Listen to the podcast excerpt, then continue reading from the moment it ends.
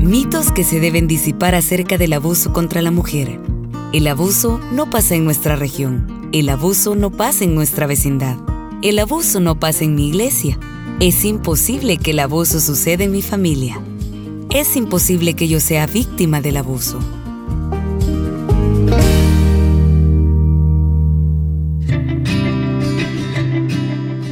Refugio del Abuso es el título del libro cuya lectura me ocupa. Continúo leyendo acerca del capítulo 1. ¿Cómo puedo saber si necesito ayuda?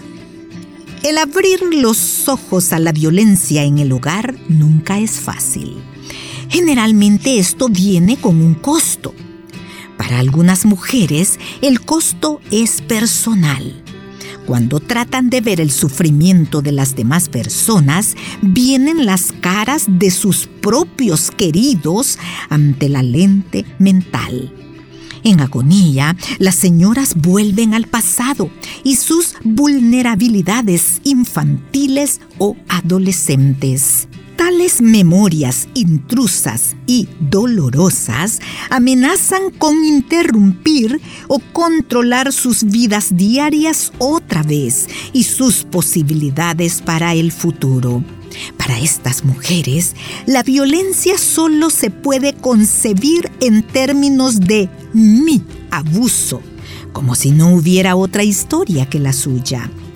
Las demás personas no pueden imaginar la violencia doméstica porque no han sufrido los tentáculos pegajosos de la humillación del abuso. Ellos quieren comprender y demostrar empatía, pero sus corazones están fríos, no por naturaleza insensible o indiferente, sino porque nunca han oído el llanto profundo desde el corazón de una víctima expresado en primera persona, cara a cara, con lágrimas y periodos largos de silencio. Estas situaciones son muy distintas a los reportajes en las noticias que fluyen de los labios de los locutores o de las cortas escenas de los documentales televisados.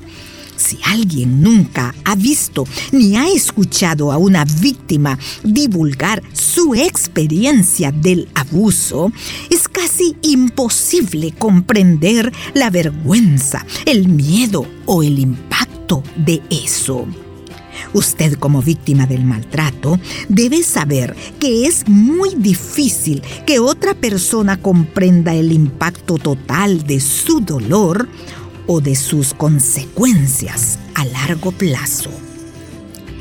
La seguridad tiene que ser la primera prioridad. Aquí hay unas preguntas que deben hacerse sobre la seguridad. ¿Es seguro estar en casa o volver a casa? ¿Sus hijos están seguros en su casa? ¿El enojo de su esposo la ha asustado alguna vez o la ha hecho sentir insegura? ¿Es posible que su marido se haga daño a sí mismo o a su propiedad? ¿Tiene usted un plan de seguridad en caso de que sea necesario irse de la casa rápidamente? ¿Tiene un carro accesible en todo momento? ¿Hay transportación pública cerca de donde vive o hay servicio de taxi? ¿Sabe cómo ponerse en contacto con un albergue en su comunidad o en una ciudad cercana en caso de que necesite refugiarse? Capítulo 2. ¿Cuánto debo contar de mi historia? Una vez que se arme de valor para hablar con una amiga, un miembro de la familia o un pastor, hay una posibilidad de que se le burlen, la ignoren o la acusen de mentir. ¿Es posible en realidad que un hombre sea violento en casa cuando parece tan simpático en la iglesia o en su trabajo? La respuesta, aunque hay muy poca gente que lo diría, es que sí. Sin embargo, hay un aumento en el número de personas hoy en día que se inclinan a escuchar, creer y ayudar a las mujeres que han sido abusadas. ¿Cuándo no es peligroso informarle a alguien que uno está asustado? ¿A quién se lo debo contar? ¿Qué clase de reacción puede esperar? ¿Van a haber suficientes recursos para ayudarla a usted? ¿Qué clase de ayuda le pueden ofrecer y realmente ofrecen las iglesias y sus líderes a las víctimas? las mujeres y sus familias cuando la violencia familiar es revelada? Cada relación contiene paradojas y contradicciones, pero en las familias violentas, estas tienen poder excepcional. El amor y a veces el odio, el cariño y a veces la violencia, el placer y el herir, la conexión que continúa en muchos casos a pesar del abuso. Alrededor del mundo, las mujeres están abusadas. Usted no está sola. La violencia doméstica es una de las causas principales de las heridas y las muertes de las mujeres alrededor del mundo.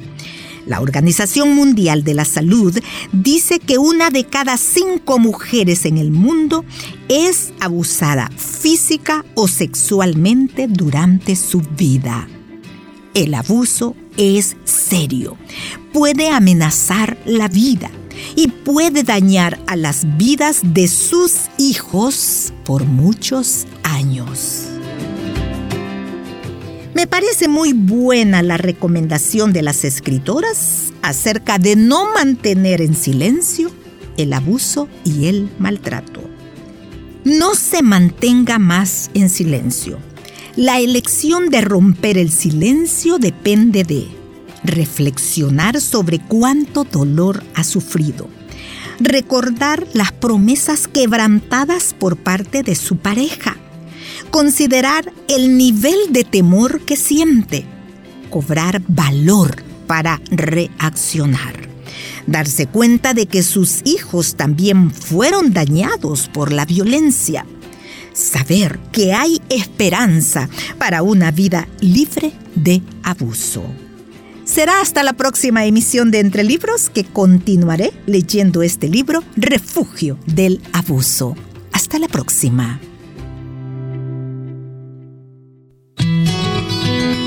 Puedes escuchar este programa en SoundCloud. Busca el perfil de Radio Restauración.